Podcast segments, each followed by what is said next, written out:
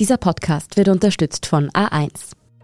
Ich bin Antonia Raut. Ich bin Tobias Holub. Das ist Thema des Tages, der Nachrichtenpodcast vom Standard.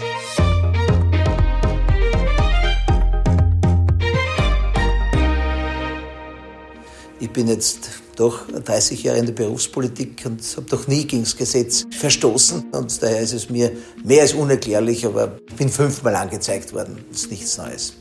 Von diesen fünf Anzeigen, die Nationalratspräsident Wolfgang Sobotka von der ÖVP da im ORF-Interview erwähnt, hat zumindest eine nun zu Ermittlungen geführt. Die Wirtschafts- und Korruptionsstaatsanwaltschaft verdächtigt Sobotka des Amtsmissbrauchs, vulgo Korruption. Und das, obwohl Wolfgang Sobotka aktuell dem ÖVP-Korruptionsuntersuchungsausschuss vorsitzt. Kann sich Sobotka also trotz dieser Vorwürfe als Ausschussvorsitzender halten? Und was werfen ihm die StaatsanwältInnen eigentlich vor? Apropos Staatsanwälte. Der Leiter der Oberstaatsanwaltschaft Wien wurde, wie wir ebenso im U-Ausschuss erfahren konnten, suspendiert. Auch gegen ihn, Johann Fuchs, wird ermittelt. Welche Chatprotokolle dem wieder einmal zugrunde liegen und was das alles über die Justiz in Österreich aussagt, darüber sprechen wir heute. Jan-Michael Machert, Du hast die österreichische Innenpolitik im Blick und da hat es gestern eine ziemlich große Überraschung gegeben. Gegen den Nationalratspräsidenten Wolfgang Sobotka von der ÖVP wird also ermittelt. Was wird da ermittelt? Was wird ihm vorgeworfen? Konkret beziehen sich die Korruptionsermittler auf eine Personalentscheidung aus dem Jahr 2017. Damals setzte eine ÖVP-Regel im Innenministerium und der Polizei alle Hebel in Bewegung, um mit Andrea Jelinek eine eigentlich gut qualifizierte Person als Vizepräsidentin der Wiener Landespolizei zu verhindern. Und wie es scheint, könnte das aus parteipolitischen Gründen passiert sein, weil man die Frau Jelinek sozusagen der SPÖ zurechnete. Das wiederum legen eben Chats des ehemaligen Kabinettschefs im Innenministerium, Michael Gläubmüller, nahe, die uns vorlegen und über die der Standard auch schon sehr ausführlich berichtet hat. Und da gibt sozusagen auch eine bekannte Zeile beziehungsweise ein Zitat, das inzwischen eh schon recht gängig ist, das Gläubmüller damals an Ex-Innenminister Wolfgang Sobotka geschickt hat, nämlich, aber wie ich gesehen habe, dass wir unseren Mann durchbringen, dachte ich, den Sozen zu zeigen, wo der Hammer hängt. Und schlussendlich ist dann Franz Eigner Vizepolizeipräsident geworden und der wird auch als ÖVP nahe gesehen alles in allem schon einmal ziemlich kompliziert. Man könnte es vielleicht als politisch motivierte Postenintervention zusammenfassen. Aber was war denn an Sobotkas Vorgehensweise dabei konkret in den Augen der WKSDA nicht rechtens? Also wenn man sich das Dokument der Wirtschafts- und Korruptionsstaatsanwaltschaft durchschaut, teilt sich das in zwei Stränge, nämlich einmal, dass Sobotka verdächtigt wird, Gläubmüller angewiesen zu haben, Eigners Bestellung vorzubereiten. Und andererseits, dass es eben aus parteipolitischen Motiven passiert sein soll. Kurzum, es geht um mutmaßlichen Amtsmissbrauch des ehemaligen Innenministers, wobei man natürlich immer dazu sagen muss, es gilt die Unschuldsvermutung. Was auch auffällt, ist, dass diese ganze Causa, die wir jetzt erklärt haben, sich vor rund fünf Jahren abgespielt hat, 2017. Wie ist das Ganze eigentlich an die Öffentlichkeit gekommen? Also es ist so passiert, die Chats, um die es da geht, stammen vom Handy Gläubmüllers, also eben vom ehemaligen und auch langjährigen Kabinettchef im Innenministerium. Und das ist ja mehrfach sozusagen auch schon erzählt worden. Dieses Handy landete damals bei einem Ausflug des Kabinetts aus dem Innenministerium im Jahr 2017 im Wasser, bei einem Kanuausflug. Und Gläubmüllers Referent hat das Handy dann letztlich zur Reparatur übergeben an einen IT-Experten im Verfassungsschutz. Und der wiederum steht im Verdacht, eine Kopie des Smartphones angefertigt zu haben und dieses auch anschließend verbreitet zu haben. Auch da muss man dazu sagen, auch hier gilt die Unschuldsvermutung. Jetzt wissen wir von all diesen Vorwürfen ja schon seit einiger Zeit. Diese ganzen Kausen stehen schon länger im Raum. Wieso werden erst jetzt Ermittlungen eingeleitet? Also die Korruptionsstaatsanwälte argumentieren das auf Nachfrage mit sogenannten verjährungshemmenden Maßnahmen. Also sprich, Zeit wurde eigentlich knapp, sozusagen. Die Jets waren zwar offenbar dem Bundeskriminalamt bekannt, sind aber dann eine Zeit lang herumgelegen bzw. nicht weitergeleitet worden. Und schlussendlich soll es diese Woche tatsächlich knapp geworden sein, dass diese Causa nicht verjährt. Wie jetzt auch bekannt wurde, hat auch der ehemalige grüne Abgeordnete Peter Pilz zwei Anzeigen dahingehend eingebracht. Also sein Medium, von dem Herausgeber ist, zack, zack, hatte die Chats eigentlich schon recht früh gehabt. Und er hat jetzt Anzeige eingebracht, genau in dieser Causa unter anderem, und sie genau mit dem Verweis der Verjährung in der Staatsanwaltschaft übergeben.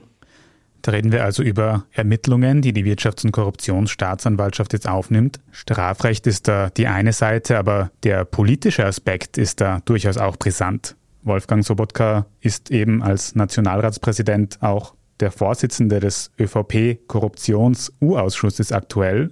Dafür wurde er schon mehrfach kritisiert, dass er quasi als ÖVP-Politiker einen ÖVP-Untersuchungsausschuss leitet. Gibt er diesen Vorsitz jetzt mit diesen neuen Ermittlungen ab? Also er denkt eigentlich gar nicht daran. Also heute im Urschuss ist er ja sozusagen wieder als Vorsitzender dem Urschuss vorgesessen und hat sie beide so argumentiert, dass dahinter politische Motive vermutet, ihn quasi zu diskreditieren, auch als Vorsitzender des Urschusses. Was wäre das, wenn ich äh, zurücktreten würde? Schuldeingeständnis? Oder die Möglichkeit, wenn eine unliebsame Person für die Opposition also quasi ähm, weggebracht werden muss, dann äh, agiert man so, wenn man nicht mehr mit dem politischen Argument kommt, mit strafrechtlichen Argumenten. Ich glaube, das ist kein guter Dienst an der Demokratie. Und grundsätzlich hat er auch dann betont, dass das ja nicht die erste Anzeige sei, der ausgesetzt sei. Seit den Urschüssen generell hat ja Sobotka schon ein bisschen öfter mit Anzeigen zu tun gehabt und hat das eher abgewimmelt auf die Art, naja, bin schon mehrfach angezeigt worden, wird schon nichts sein. Also er hat das eher die Anzeige per se als nicht besonders problematisch angesehen. Wie problematisch ist es denn, dass Sobotka weiter Vorsitzender bleibt? Ist er denn in dieser Rolle eigentlich noch tragbar? Also man kann auf jeden Fall sagen, ich meine, für die Opposition grundsätzlich ist er untragbar, aber grundsätzlich muss man sagen, dass das Problem ja eigentlich schon viel früher begonnen hat. Also in der Causa ist es ja wirklich ein Problem, dass, glaube ich, Sobotka oder die ÖVP an sich diesen Urschutz sagen und die Problematik dahinter nicht auf zwei Ebenen sehen. Also die eine Ebene ist aus meiner Sicht, es geht um mutmaßliche Korruption der ÖVP im Urschuss einmal ganz grundsätzlich. Sobotka ist ÖVP-Politiker und sitzt diesem Ausschuss vor. Also egal, ob das jetzt ein SPÖ-Politiker oder ein FPÖ-Politiker oder ein grüner Politiker wäre, wäre jene Partei sozusagen mit mutmaßlicher Korruption betroffen oder zumindest Thema, schaut das einfach nicht gut aus, muss man mal ganz ehrlich sagen, schon mal ganz grundsätzlich. Dann war das so, dass die sogenannten Gleubmüller-Jets oder BMI-Jets, wie man sie nennt, aufgetaucht sind, die unter anderem seine Zeit als Minister betreffen. Da war das Bild schon mal noch schiefer sozusagen, weil die Chance einfach sehr, sehr groß war, auch weil dann Peter Pilz beim ersten Urschusstag ja dann vor Ort war und auch die Jets quasi eingebracht hat in den Urschuss dass, dass Sobotka ein großes Thema werden könnte in diesem Urschuss. Das war schon mal das zweite große Problem. Und jetzt ist das Problem, dass Sobotka ausgerechnet wegen dieser Jets sozusagen oder wegen einem Teil dieser Jets offiziell Beschuldigter ist von der Wirtschafts- und Korruptionsstaatsanwaltschaft. Natürlich muss man sagen, es gilt wie immer die Unschuldsvermutung, aber für den Nationalratspräsidenten an sich geht es da auch ums politische Gesamtbild, das Sobotka eigentlich auch mitbedenken sollte. Ich meine, es ist jetzt grundsätzlich, glaube ich, in Berichtsform nicht meine Aufgabe, ihm zu sagen, ob er zur Seite treten soll oder zurücktreten soll oder seinen Vorsitz abgeben soll, was den Urschuss angeht. Aber ich glaube, er sollte darüber nachdenken, weil ich glaube sozusagen, dass die Situation für ihn nicht leichter wird in den nächsten Wochen. Wir reden da über Vorwürfe, die Wolfgang Sobotka quasi direkt persönlich betreffen. Da stellt sich irgendwo die Frage, wie steht die ÖVP zu seiner Vorgehensweise, den Vorsitz eben nicht zurückzulegen? Gibt es in der Partei vielleicht Stimmen, die ihm das vielleicht nahelegen könnten aktuell? Also das, was ich so wahrnehme, ist, dass die ÖVP da eigentlich sehr stark zusammenhält. Also ich nehme eigentlich in keinerlei Hinsicht auch nicht im Hintergrund oder wirklich anonyme Stimmen derartiges war, die ihm wirklich einen Rückzug nahelegen würden. Ich meine, ich glaube nur, es wird für die ÖVP an sich auch schwierig sozusagen, weil Sobotka eine immer größere Rolle in diesem Urschuss einnimmt. Und jetzt einmal abgesehen davon, dass er Vorsitzender des Urschusses an sich ist, ist es, glaube ich, für die ÖVP auch nicht einfach, wenn es jetzt sozusagen die nächste Person trifft, gegen die ermittelt wird. Das ist ja sozusagen in der ÖVP ja nicht die erste. Und es geht, wie gesagt, um Amtsmissbrauch. Also das ist schon ein harter Vorwurf. Das muss die Partei natürlich für sich selbst überlegen, aber momentan hört man eigentlich nicht wirklich Stimmen, die sagen, dass er eher den Rückzug antreten sollte. Fassen wir mal zusammen. Sobotka selbst will sich nicht zurückziehen. Und es schaut jetzt auch nicht aus, als würde die ÖVP hier irgendwie aktiv werden. Gäbe es denn noch eine andere Möglichkeit, wie Sobotka als Vorsitzender des U-Ausschusses abmontiert werden könnte? Zum Beispiel auch durch die Opposition? Nein, eigentlich geht das tatsächlich nicht. Also es liegt voll und ganz an Sobotka, ob er den Vorsitz weiterführt oder nicht, weil die Verfahrensordnung des Urschusses sieht vor, dass Sobotka den Vorsitz an die zweite oder dritte Nationalratspräsidentin, Schrägstrich Präsidenten, nur auf Dauer übertragen kann, aber selbst sozusagen, oder eben sich im Einzelfall vertreten lassen kann. Aber auch das sozusagen ist eine Entscheidung von Sobotka selbst. Umso gespannter werden wir schauen, was in und um die nächsten Sitzungen des Korruptions-U-Ausschusses passiert. Vielen Dank für diese Einschätzungen, Jan-Michael Machert. Sehr gerne, danke. Von einem Korruptionsausschussvorsitzenden, der unter mutmaßlichem Korruptionsverdacht steht, kommen wir als nächstes zu einem Oberstaatsanwalt, der von einer anderen Staatsanwaltschaft angeklagt wird. Was es damit auf sich hat, besprechen wir nach einer kurzen Pause. Bleiben Sie dran. Vom Gipfel, Gipfel bis in die Großstadt. Das A1 Giganetz ist immer für alle da. Mit bestem 5G-Empfang. Und jetzt gibt's Top 5G Smartphones um bis zu 100 Euro günstiger. Zum Beispiel das Vivo Y76 5G ab 0 Euro. Jetzt du im A1 Giganetz. Fabian Schmidt, du beobachtest den ÖVP-Korruptionsuntersuchungsausschuss ja seit Wochen schon ganz genau.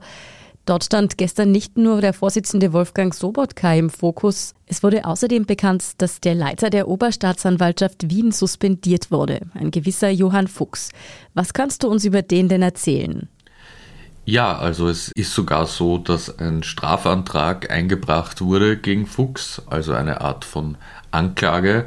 Die Ermittlungen gibt es ja schon länger und einher ging mit diesem Strafantrag auch die vorläufige Suspendierung, ein relativ automatisierter Vorgang ist es. Und das waren natürlich schon sehr interessante Nachrichten, weil es eigentlich in einem Konflikt zwischen Wirtschafts- und Korruptionsstaatsanwaltschaft und Oberbehörden immer wieder um Fuchs geht. Also ist da eine der zentralen Personen, was jetzt diese ganzen Wickel innerhalb der Justiz betrifft. Und es gab auch von Seiten der WKSDA, aber auch von Seiten der Opposition schon seit Monaten und Jahren eigentlich Forderungen, dass Fuchs endlich suspendiert wird. Und das ist jetzt erfolgt. Und das hat dann am Abend schon noch für ziemliche Aufregung gesorgt.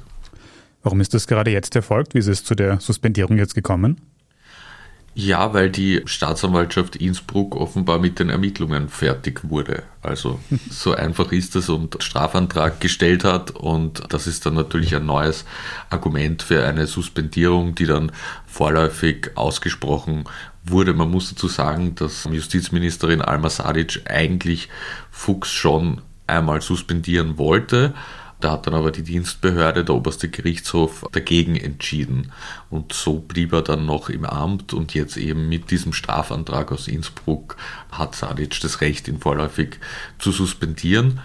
Und warum Innsbruck? Das ist natürlich, damit die Staatsanwälte, die da ermitteln, möglichst weit weg sind vom Tätigkeitsbereich von Fuchs, der als Leiter der Oberstaatsanwaltschaft Wien eigentlich der oberste Chef ist über eine ganze Reihe von Staatsanwaltschaften, nicht zuletzt WKSDA, Staatsanwaltschaft Wien, aber auch Eisenstadt zum Beispiel. Was liegt den Ermittlungen gegen Fuchs denn eigentlich zugrunde? Also was genau soll er getan haben? Also in den Ermittlungen und im Strafantrag geht es darum, dass er quasi Akten intern weitergeleitet hat an Christian Pilnacek, den ebenfalls suspendierten Sektionschef. Die beiden waren recht gut miteinander vertraut und waren eigentlich auch auf einer Wellenlänge, was jetzt so ihre auch rechtspolitischen Ansichten und ihre Dienst- und Fachaufsicht betrifft und gerieten da halt immer wieder in großen Konflikt mit der WKSDA.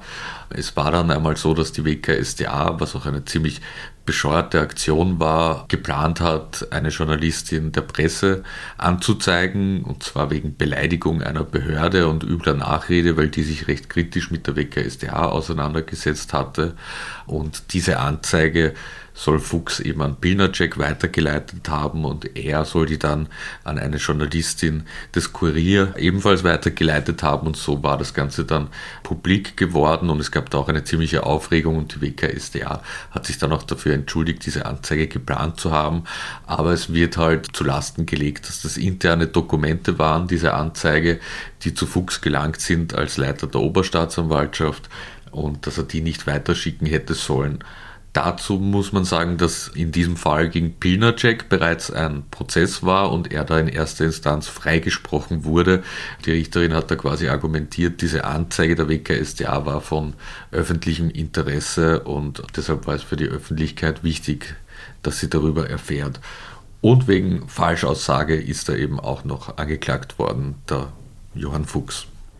Jetzt hast du ein paar Mal schon erwähnt, dass zwischen zwei Staatsanwaltschaften quasi, dieser Oberstaatsanwaltschaft und der Wirtschafts- und Korruptionsstaatsanwaltschaft, Spannungen herrschen. Ist das normal? Wie muss man sich das vorstellen?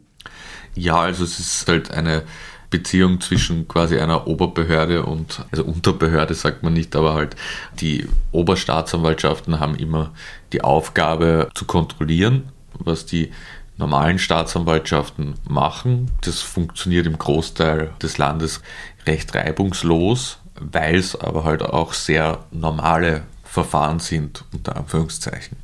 Bei der Wirtschafts- und Korruptionsstaatsanwaltschaft ist das natürlich anders, weil die führt oft Verfahren gegen extrem mächtige Menschen und steht sehr im Blicklicht der Öffentlichkeit, wird von PolitikerInnen und Politikern angegriffen, kritisiert, von anderen gelobt etc. Also es ist wirklich keine Staatsanwaltschaft, die in Ruhe arbeiten kann.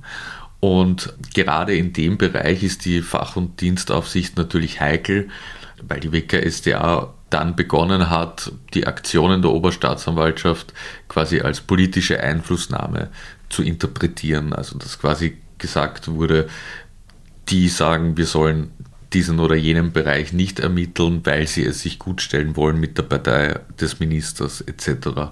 Also das hat sich so schleichend begonnen und ist dann wirklich eskaliert, dass die WKSDA quasi gesagt hat, das ist keine normale Dienst- und Fachaufsicht mehr, sondern da geht es darum, dass Fuchs und Pilnacek die WKSDA gängeln und behindern wollen. Und das läuft eigentlich seit 2019. Es hat sich entzündet an der ganzen Causa Eurofighter. Und dann kam ja das Ibiza-Video und auch die Ermittlungen dazu sind ja von sehr vielen Konflikten gezeichnet und all das hat sich immer weiter nach oben geschaukelt. Die Oberstaatsanwaltschaft hat also eigentlich auch eine sehr wichtige Kontrollaufgabe. Jetzt wird der Leiter der Oberstaatsanwaltschaft wegen Geheimnisverrat und Falschaussage angeklagt. Wie, sagen wir mal, außergewöhnlich ist denn das? Ja, natürlich, wenn man jetzt rauszoomen würde aus Österreich, ist es schon sehr außergewöhnlich, aber wir sind ja jetzt wirklich schon viel gewöhnt, auch innerhalb der Justiz. Es war ja, glaube ich, eher eine Frage der Zeit, bis es da jetzt einmal zu einer Entscheidung kommt und zu einer Anklage. Und es ist jetzt für uns, die wir uns sehr mit der Sache beschäftigen, nicht sonderlich überraschend. Es wird aber sehr spannend, wie das dann vor Gericht ausgehen wird. Wie gesagt, Pilnacek ist in ähnlicher Sache schon freigesprochen worden. Kann man gut vorstellen, dass das bei Fuchs ähnlich ist. Die Frage ist halt, wie geht es dann weiter? Fuchs war jetzt einmal schon zwar nicht suspendiert, aber man hat sich quasi darauf geeinigt, dass alle Sachen, die die WKSDA betreffen, ein Stellvertreter von ihm betreut. Also man kann eigentlich nicht davon ausgehen, dass jemals wieder das Verhältnis zwischen Fuchs und WKSDA gekittet sein wird und man wird da eine Lösung finden müssen. Aber würdest du davon ausgehen, dass Johann Fuchs quasi zurückkommen kann in seine Funktion als Leiter der Oberstaatsanwaltschaft Wien?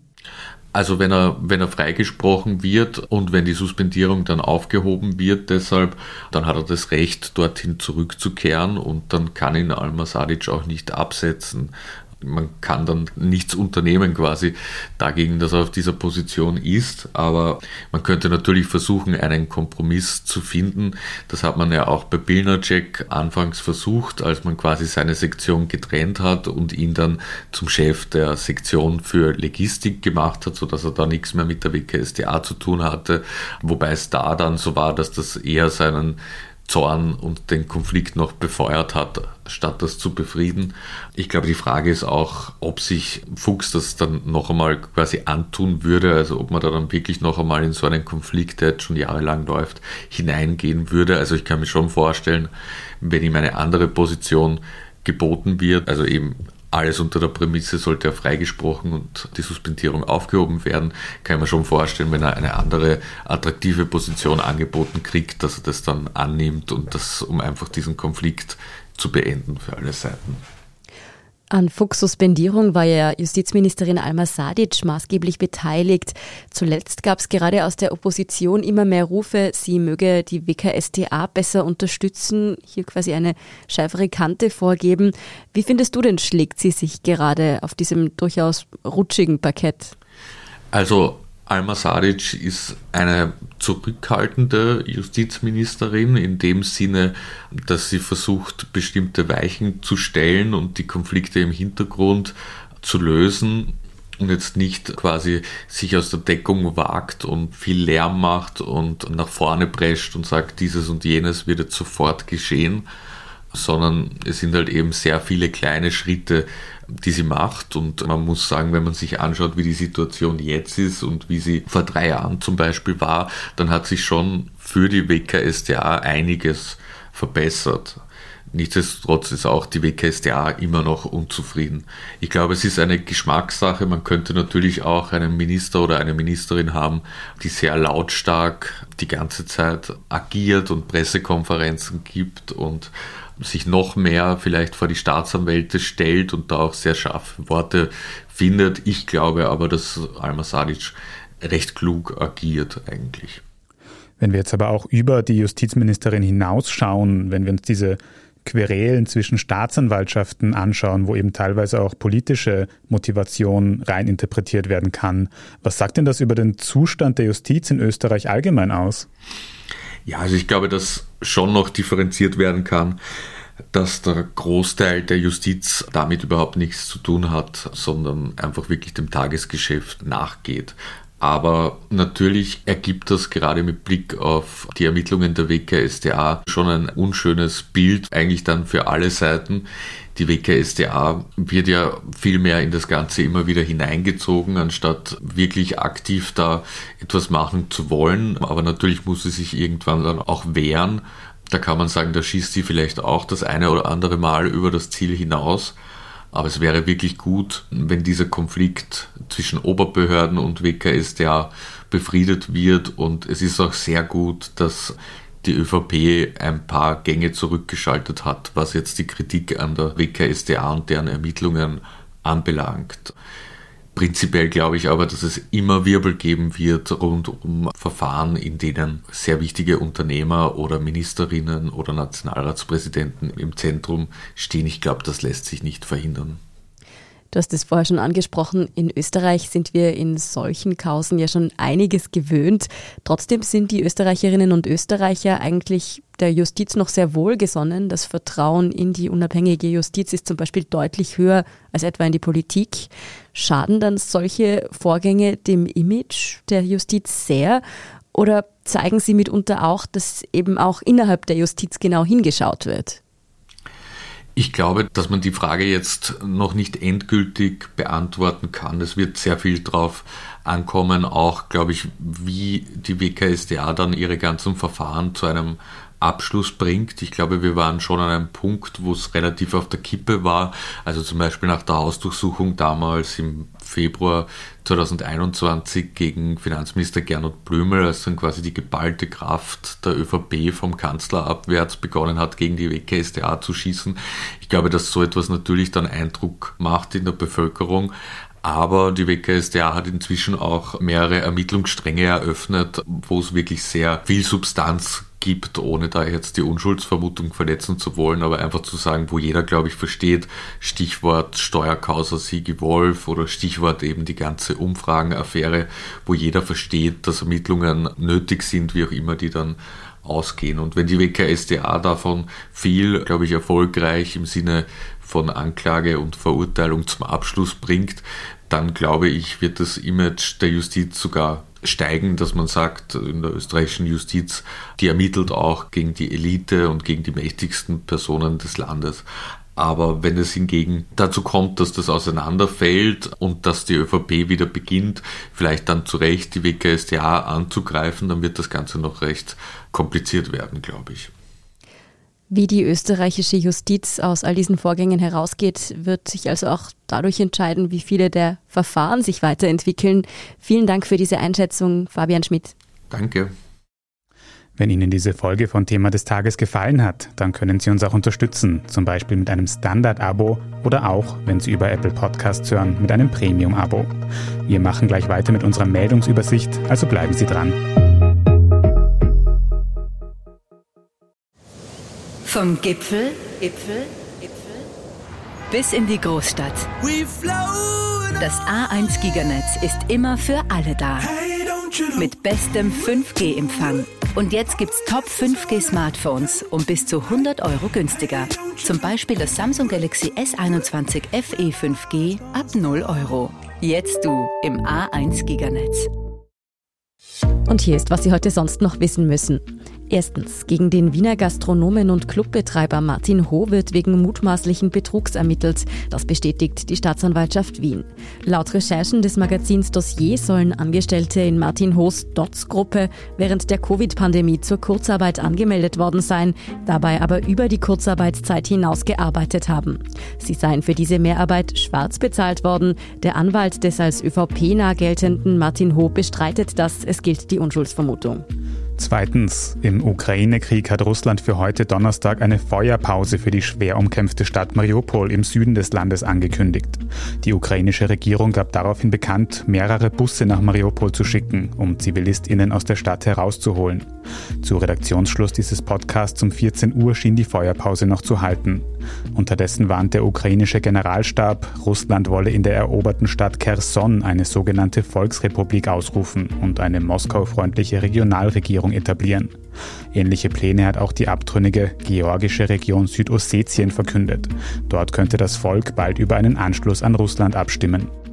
Und drittens, morgen Freitag tritt die neue Covid-Testverordnung in Kraft. Ab dann werden in Österreich pro Monat und Person nur noch fünf PCR-Tests und fünf Antigen-Tests gratis sein. Für den April gibt es aber noch eine Übergangsphase. Wer aktuell noch alte PCR-Tests daheim hat, kann bis zu fünf Stück zusätzlich abgeben. Im April also noch bis zu zehn Tests pro Kopf. Darüber hinaus bleiben Covid-Tests auch dann gratis, wenn man Symptome hat oder wenn man Gesundheitseinrichtungen besuchen will. Kontrolliert werden diese Ausnahmen jeweils von den Bundesländern. Wie genau das ablaufen wird, ist in manchen Ländern aber noch nicht klar. Alle Details, die wir zur neuen Teststrategie schon wissen, finden Sie natürlich auf der Standard.at, ebenso wie alles weitere zum aktuellen Weltgeschehen. Falls Sie Feedback oder Anregungen für uns haben, dann erreichen Sie uns über podcast.derstandard.at. Abonnieren Sie uns am besten auch bei Ihrer liebsten Podcast-Plattform, damit Sie keine Folge verpassen und lassen Sie uns dann auch gerne eine 5-Sterne-Bewertung da. Das hilft uns wirklich sehr, also gerne auch Freundinnen und Freunden weitersagen. Ich bin Tobias Holub. Ich bin Antonia Raut. Baba und bis zum nächsten Mal.